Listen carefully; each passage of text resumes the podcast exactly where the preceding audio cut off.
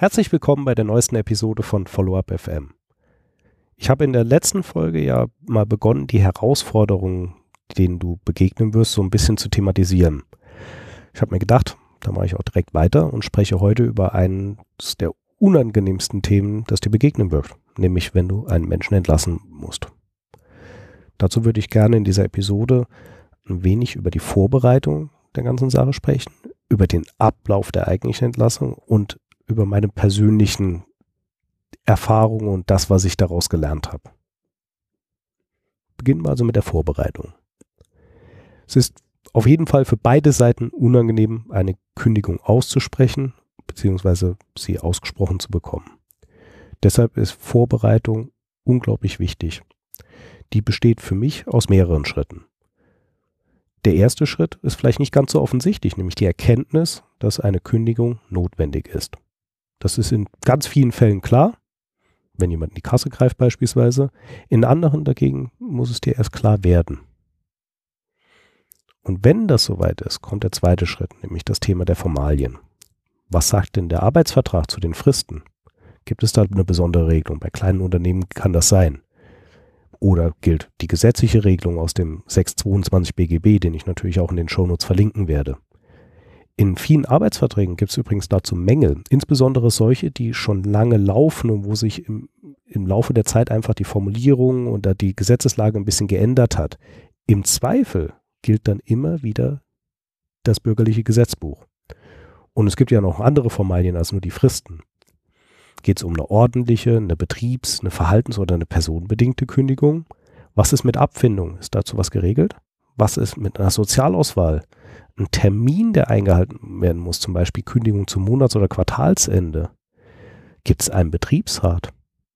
All das sind wichtige Fragen. Und im Idealfall, und das ist der dritte Punkt der Vorbereitung, redest du mit deinem Anwalt dazu. Der kann dir nämlich genau sagen, was ist in diesem konkreten Fall zu beachten? Wo sind Gefahren? Gibt es einen Betriebsrat, der informiert werden muss? Was muss ich alles tun? Je nachdem, wie groß dein Unternehmen ist, kommt dann auch das Thema der Sozialauswahl. Die muss getroffen werden, die muss begründet werden, gegebenenfalls dem Betriebsrat vorgelegt werden. All das passiert noch im Vorfeld. Und erst dann kommt für mich das eigentliche Kündigungsschreiben vorzubereiten. Denn, obwohl das eigentlich bekannt sein sollte, passieren da immer noch auch Fehler. Eine Kündigung muss immer schriftlich erfolgen.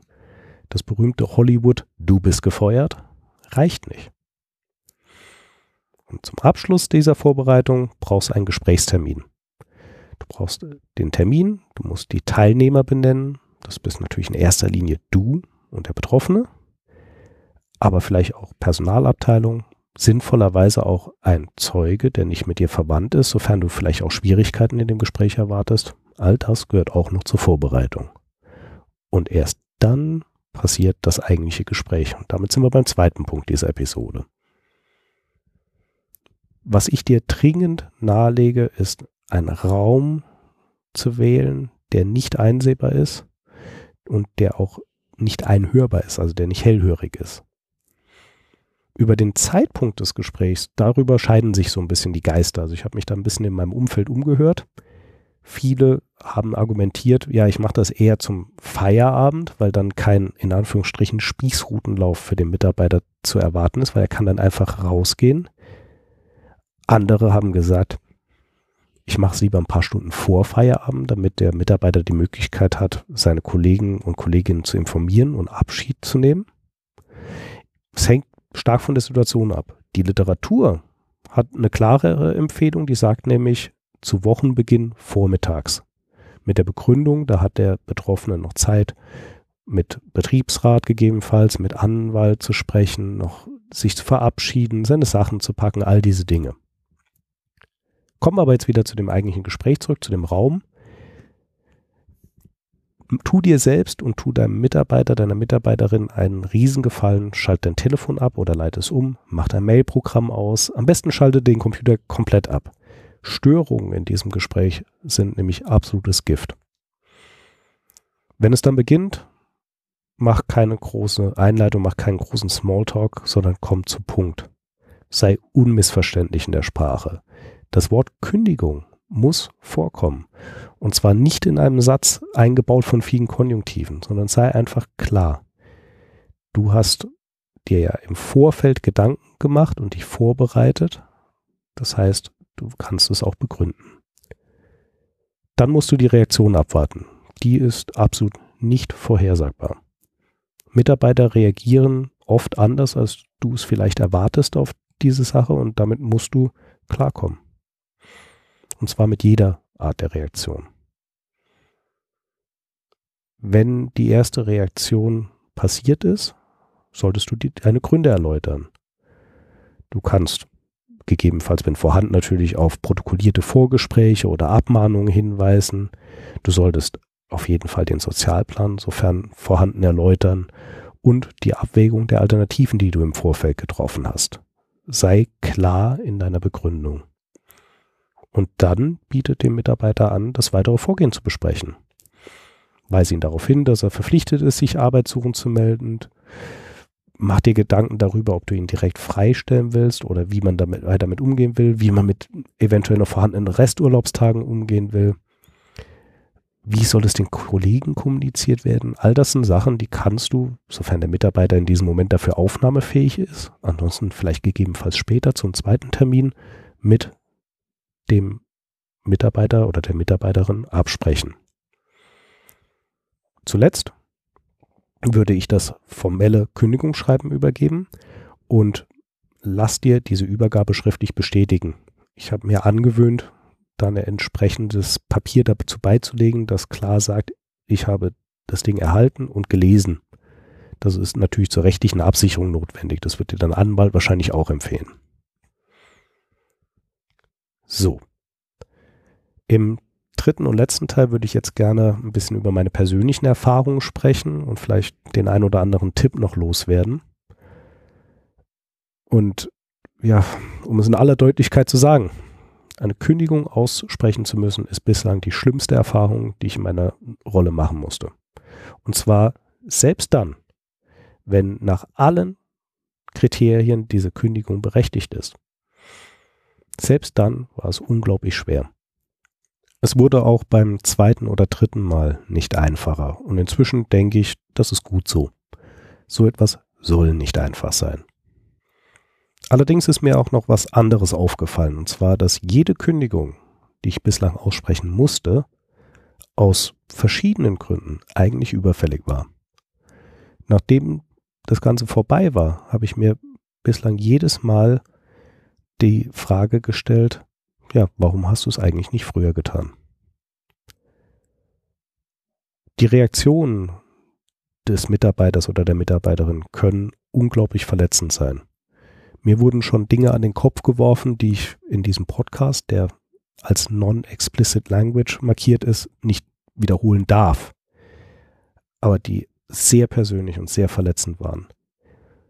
Mach dich darauf gefasst, du musst damit klarkommen und darfst eben nicht emotional reagieren in diesem Moment.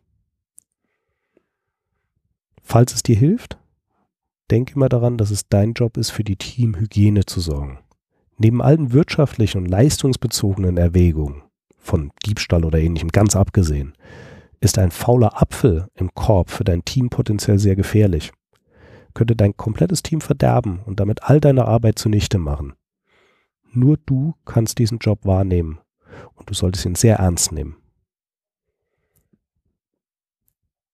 Wenn es nicht gerade im Streit auseinandergeht, kannst du zumindest deine Hilfe anbieten. Du kannst als Referenz zur Verfügung stehen, du kannst ein gutes Zeugnis ausstellen. Vielleicht hast du auch Kontakte, die du bemühen kannst, die dem Mitarbeiter, der Mitarbeiterin helfen. Nur weil es bei dir nicht gepasst hat, muss das nicht überall der Fall sein. Lass dich aber auf keinen Fall auf Verhandlungen ein. Es gibt Menschen, die durch ihre Worte deine eigenen Gefühle ansprechen und das auch sehr gut können, vielleicht sogar manche Gründe hinterfragen. Das ist ein kritischer Punkt. Du hast dich aus genau diesem Grund vorbereitet und all das vorher schon bedacht. Du darfst nie den Eindruck vermitteln, eine Kündigung sei verhandelbar. Wenn du dazu mehr wissen willst, bei dem Podcast-Kollegen Bernd Gerob gibt es zwei wunderbare Episoden zu dem Thema, in denen er sich mit Laurenz Andrzejewski unterhält. Das ist derjenige, der den vielleicht wenig schmeichelhaften Titel des Trennungspapstes hat.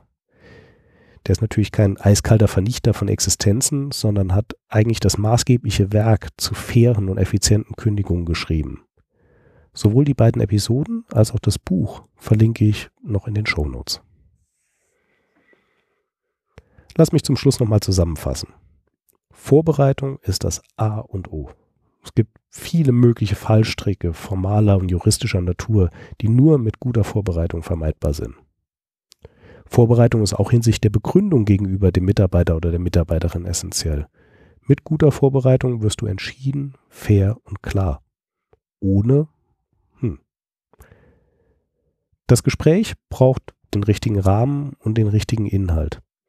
Alles weitere passiert ohne Möglichkeit für dich, es zu beeinflussen.